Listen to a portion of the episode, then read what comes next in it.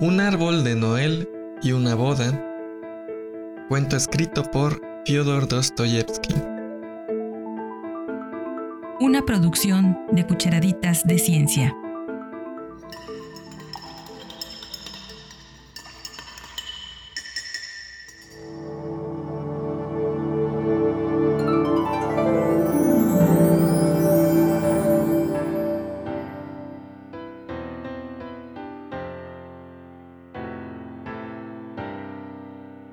Hace un par de días asistí yo a una boda. Pero no, antes he de contarles algo relativo a una fiesta de Navidad. Una boda es ya de por sí cosa linda, y aquella de Marras me gustó mucho. Pero el otro acontecimiento me impresionó más todavía. Al asistir a aquella boda, hube de acordarme de la fiesta de Navidad pero voy a contarles lo que allí sucedió. Hará unos cinco años, cierto día entre Navidad y Año Nuevo, recibí una invitación para un baile infantil que había de celebrarse en casa de una respetable familia amiga mía. El dueño de la casa era un personaje influyente que estaba muy bien relacionado. Tenía un gran círculo de amistades desempeñaba un gran papel en sociedad y solía urdir todos los enredos posibles.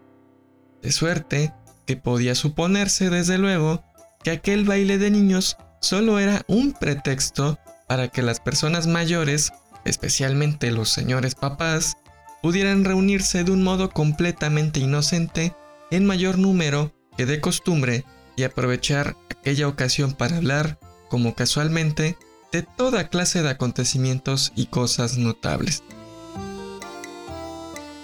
Pero como a mí las referidas cosas y acontecimientos no me interesaban lo más mínimo, y como entre los presentes apenas si tenía algún conocido, me pasé toda la velada entre la gente sin que nadie me molestara, abandonado por completo a mí mismo.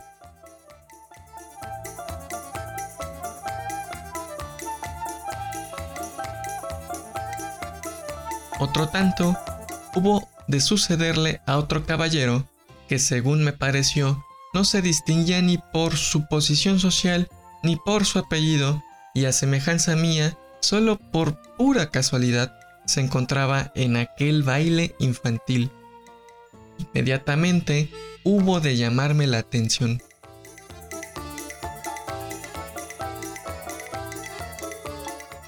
Su aspecto exterior impresionaba bien.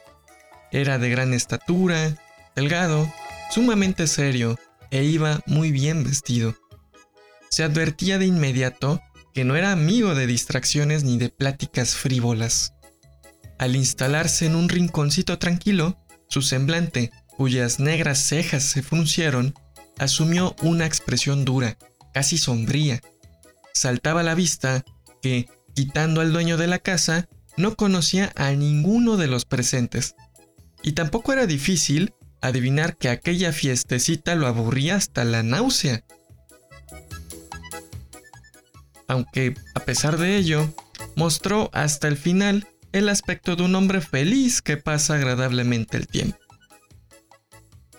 Después supe que procedía de la provincia y solo por una temporada había venido a Petersburgo donde debía de fallarse al día siguiente un pleito enreversado, del que dependía todo su porvenir.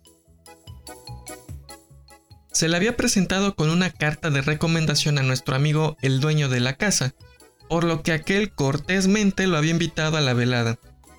Pero según parecía, no contaba lo más mínimo con que el dueño de la casa se tomase por él la más ligera molestia y como allí no se jugaban las cartas y nadie le ofreció un cigarro ni se dignaba dirigirle la palabra, probablemente conocían ya de lejos al pájaro por la pluma, se vio obligado nuestro hombre para dar algún entretenimiento a sus manos, a estar toda la noche mesándose las patillas.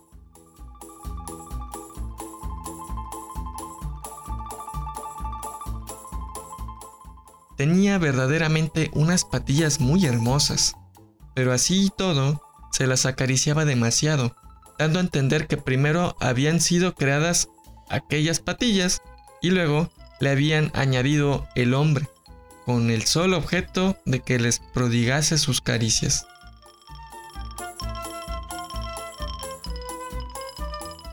Además de aquel caballero que no se preocupaba lo más mínimo por aquella fiesta de los cinco chicos pequeñines y regordetes del anfitrión, hubo de chocarme también otro individuo, pero este mostraba un porte totalmente distinto.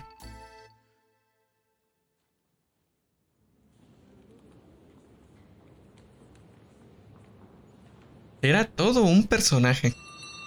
Se llamaba Julian Mastakovich a la primera mirada se comprendía que era un huésped de honor y se hallaba respecto al dueño de la casa en la misma relación, aproximadamente en que respecto a este se encontraba el forastero desconocido. El dueño de la casa y su señora se desvivían por decirle palabras lisonjeras, le hacían lo que se dice en la corte, lo presentaban a todos sus invitados, pero sin presentárselo a ninguno. Según pude observar, el dueño de la casa mostró en sus ojos el brillo de una lagrimita de emoción cuando Julián Mastakovich, elogiando la fiesta, le aseguró que rara vez había pasado un rato tan agradable. Yo por lo general suelo sentir un malestar extraño en presencia de hombres tan importantes, así que, luego de recrear suficientemente mis ojos en la contemplación de los niños, me retiré a un pequeño boudoir en el que por casualidad no había nadie, y allí me instalé en el florido parterre de la dueña de la casa, que cogía casi todo el aposento.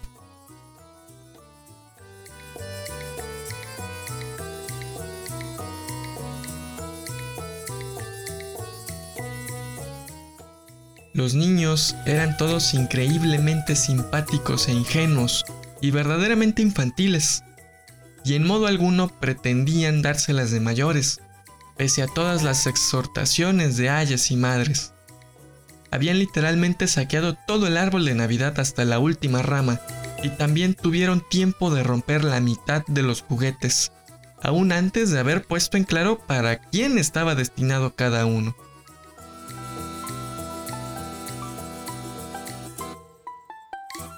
Un chiquillo de aquellos de negros ojos y rizos negros hubo de llamarme la atención de un modo particular. Estaba empeñado en dispararme un tiro, pues le había tocado una pistola de madera. Pero la que más llamaba la atención de los huéspedes era su hermanita. Tendría esta unos 11 años. Era delicada y pálida, con unos ojazos grandes y pensativos. Los demás niños debían de haberla ofendido por algún concepto, pues se vino al cuarto donde yo me encontraba, se sentó en un rincón y se puso a jugar con su muñeca. Los convidados se señalaban unos a otros con mucho respeto a un opulento comerciante, el padre de la niña, y no faltó quien en voz baja hiciese observar que ya tenía apartados para la dote de la pequeña sus buenos 300 mil rublos en dinero contante y sonante.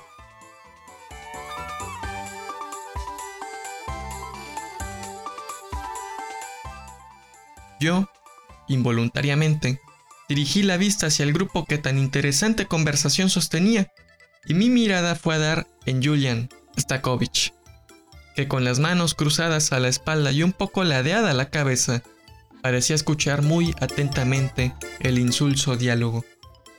Al mismo tiempo, hube de admirar no poco la sabiduría del dueño de la casa, que había sabido acreditarla en la distribución de los regalos. A la muchacha que poseía ya 300 mil rublos le había correspondido la muñeca más bonita y cara. Y el valor de los demás regalos iba bajando gradualmente, según la categoría de los respectivos padres de los chicos. Al último niño, un chiquillo de unos 10 años, delgadito, pelirrojo y con pecas, solo le tocó un libro que contenía historias instructivas y trataba de la grandeza del mundo natural de las lágrimas de la emoción y demás cosas por el estilo. Un árido libraco, sin una estampa ni un adorno.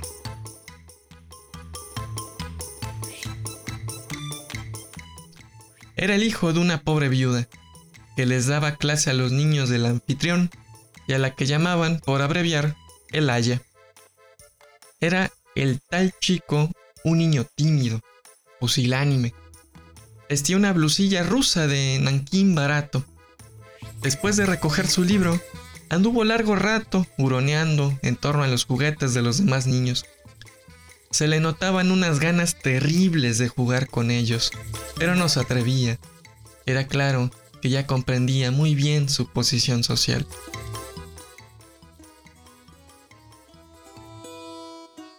Yo contemplaba complacido los juguetes de los niños. Me resultaba de un interés extraordinario la independencia con que se manifestaban en la vida. Me chocaba que aquel pobre chico de que hablé se sintiera tan atraído por los valiosos juguetes de los otros nenes, sobre todo por un teatrillo de marionetas en el que seguramente habría deseado desempeñar algún papel hasta el extremo de decidirse a una lisonja. Se sonrió y trató de hacerse simpático a los demás. Le dio su manzana a una nena mofletuda, que ya tenía todo un bolso de golosinas, y llegó hasta el punto de decidirse a llevar a uno de los chicos a cuestas, todo con tal de que no le excluyesen del teatro. Pero en el mismo instante surgió un adulto, que en cierto modo hacía allí de inspector, y lo echó a empujones y codazos. El chico no se atrevió a llorar. Enseguida apareció también el Aya, su madre, y le dijo que no molestase a los demás. Entonces se vino el chico al cuarto donde estaba la nena.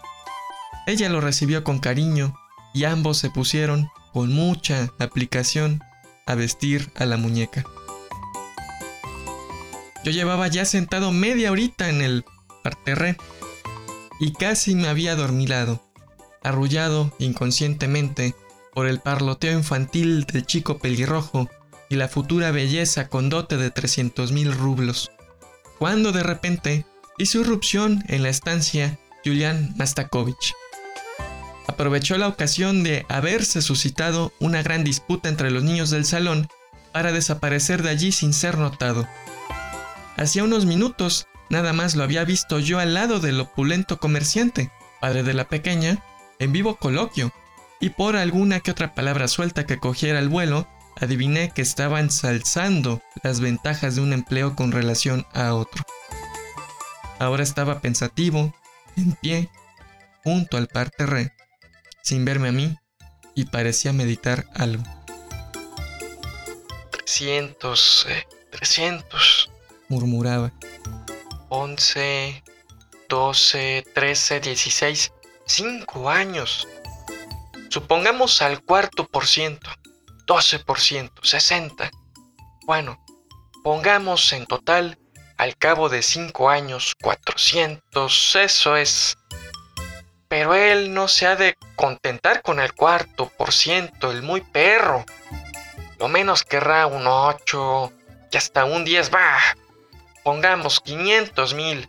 Mm, medio millón de rublos. Esto es ya mejor. Bueno, y luego encima los impuestos. Mm.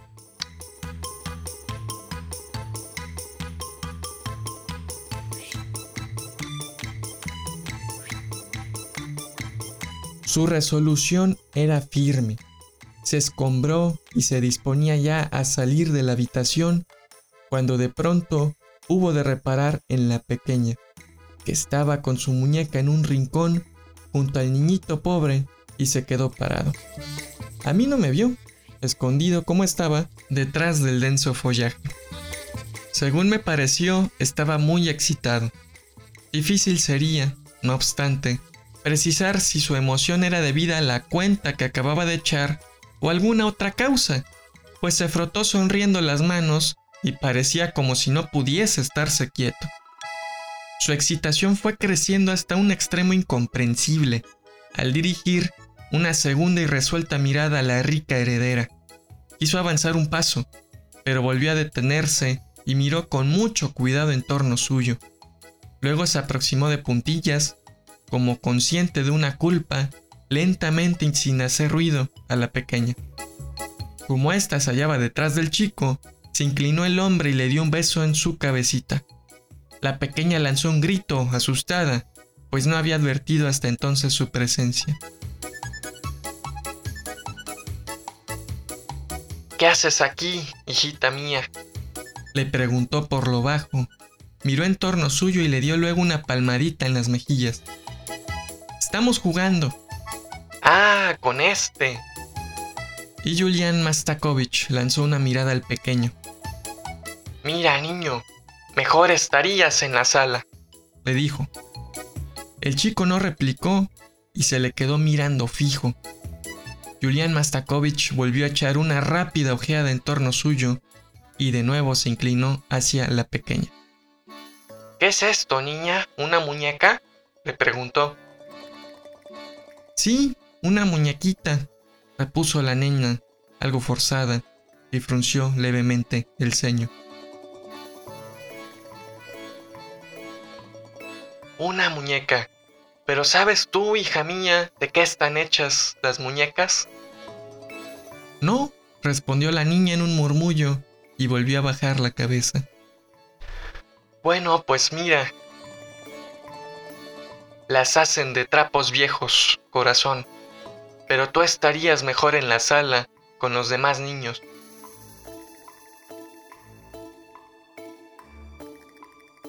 Y Julián Mastakovich al decir esto, dirigió una severa mirada al pequeño. Pero este y la niña fruncieron la frente y se apretaron más el uno contra el otro. Por lo visto, no querían separarse.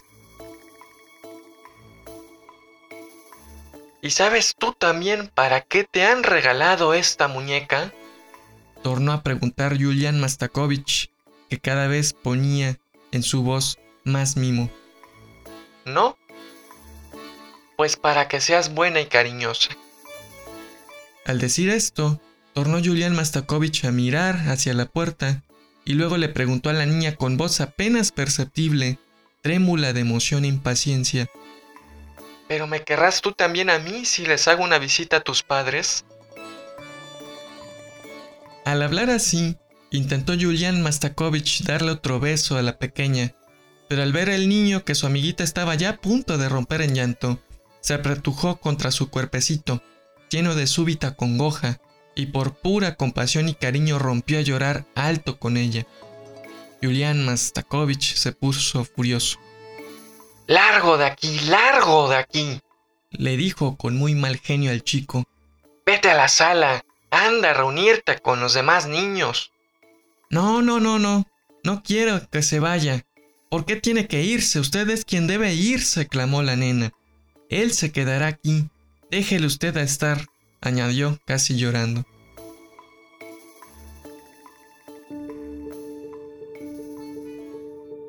En aquel instante sonaron voces altas junto a la puerta y Julian Mastakovich irguió el busto imponente. Pero el niño se asustó todavía más que Julian Mastakovich. Soltó a la amiguita y se escurrió sin ser visto a lo largo de las paredes, en el comedor. También al comedor se trasladó Julián Mastakovich, cual si nada hubiera pasado.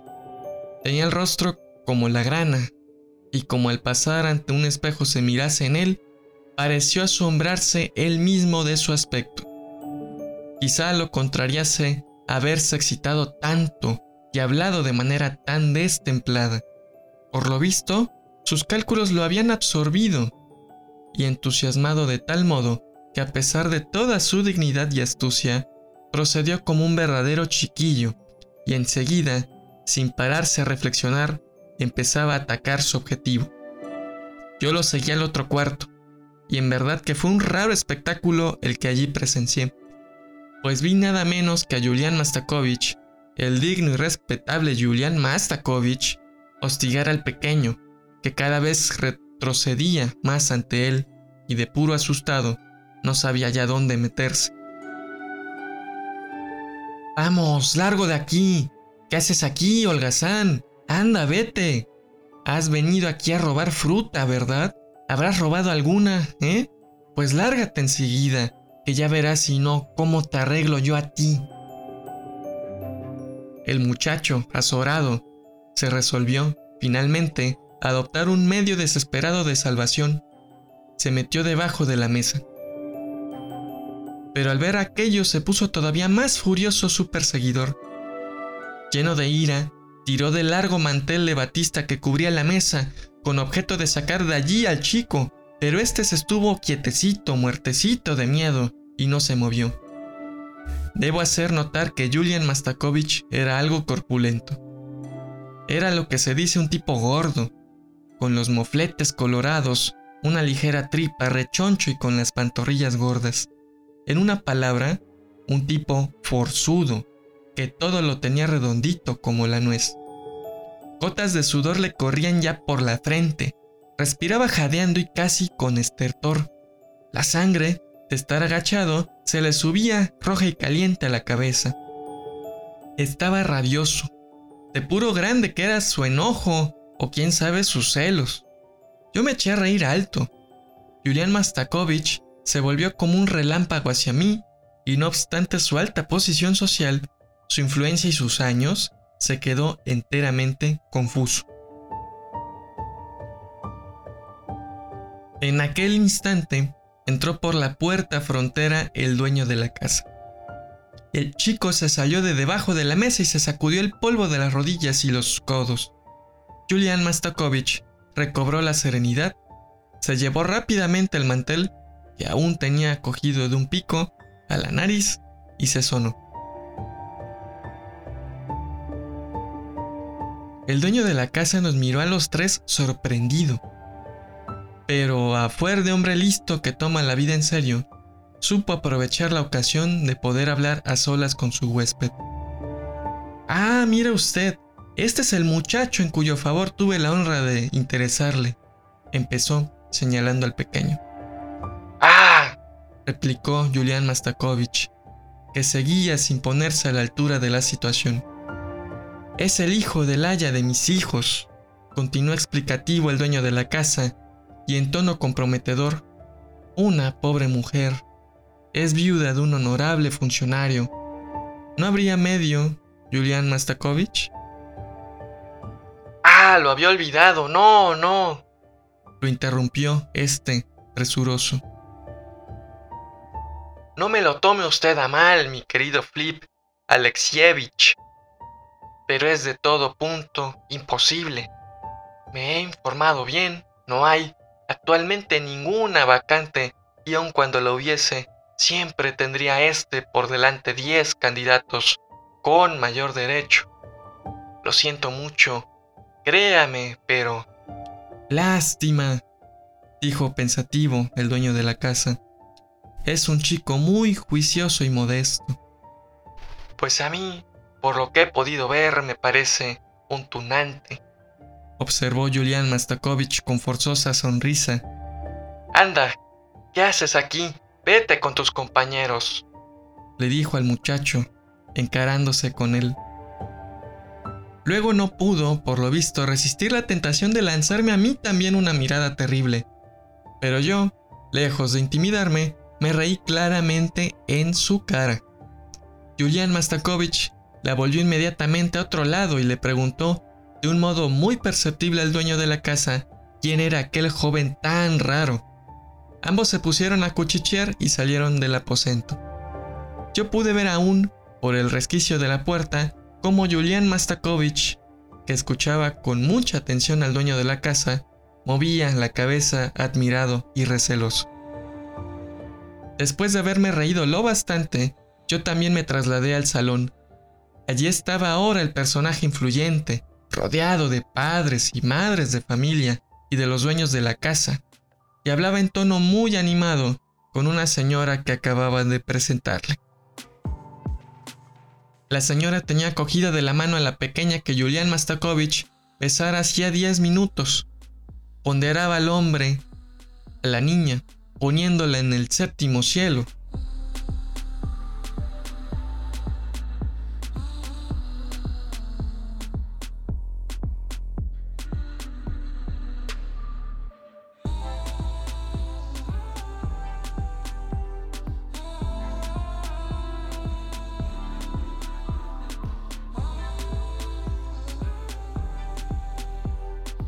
ensalzaba su hermosura, su gracia, su buena educación, y la madre lo oía casi con lágrimas en los ojos. Los labios del padre sonreían. El dueño de la casa participaba con visible complacencia en el júbilo general. Los demás invitados también daban muestras de grata emoción e incluso habían interrumpido los juegos de los niños para que estos no molestasen con su algarabía. Todo el aire estaba lleno de exaltación. Luego pude oír yo cómo la madre de la niña, profundamente conmovida, con rebuscadas frases de cortesía, rogaba a Julián Mastakovich que le hiciese el honor especial de visitar su casa. Y pude oír también cómo Julián Mastakovich sinceramente encantado, prometía corresponder sin falta a la amable invitación, y cómo los circunstantes, al dispersarse por todos lados, según lo pedía el uso social, se deshacían en conmovidos elogios, poniendo por las nubes al comerciante, su mujer y su nena, pero sobre todo a Julián Mastakovich.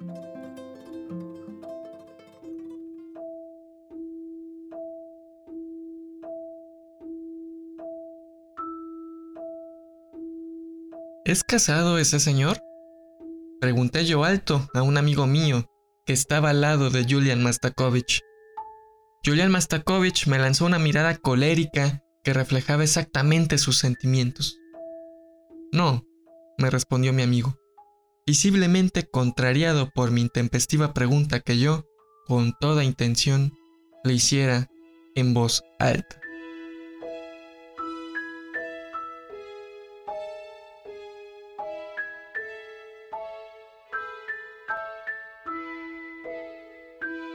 Hace un par de días hube de pasar por delante de la iglesia. La muchedumbre que se apiñaba en el balcón y sus ricos atavíos hubieron de llamarme la atención. La gente hablaba de una boda. Era un nublado día de otoño y empezaba a helar. Yo entré en la iglesia, confundido entre el gentío, y miré a ver quién fuese el novio. Era un tío bajo y rechoncho, con tripa y muchas condecoraciones en el pecho. Andaba muy ocupado de acá para allá, dando órdenes y parecía muy excitado. Por último, se produjo en la puerta un gran revuelo.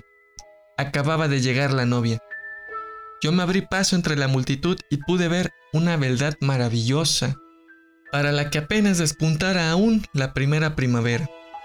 Pero estaba pálida y triste. Sus ojos miraban distraídos. Hasta me pareció que las lágrimas vertidas habían ribeteado aquellos ojos.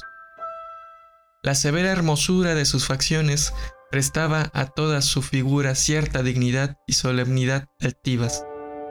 Y no obstante, a través de esa seriedad y dignidad y de esa melancolía, resplandecía el alma inocente, inmaculada, de la infancia, y se delataba a ella algo indeciblemente inexperto inconsciente, infantil, que según me parecía, sin decir palabra tácitamente, imploraba piedad.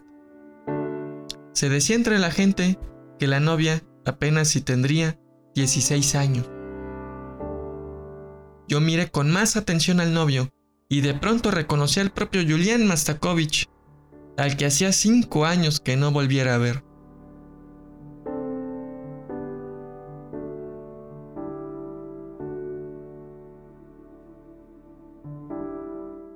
También a la novia. Santo Dios. Me abrí paso entre el gentío en dirección a la salida, con el deseo de verme cuanto antes lejos de allí.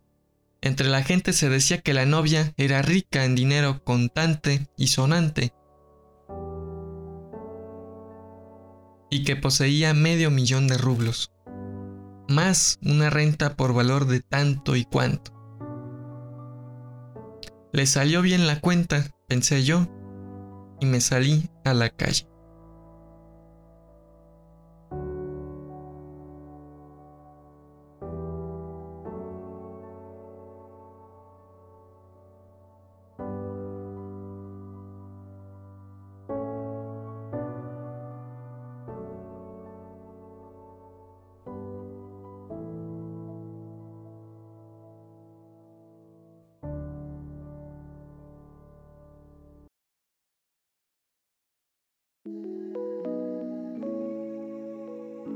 Un árbol de Noel y una boda. Cuento escrito por Fyodor Dostoyevsky. Una producción de Cucharaditas de Ciencia.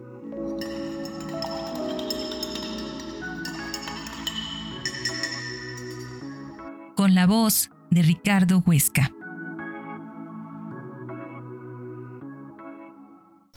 Power off. Let's go.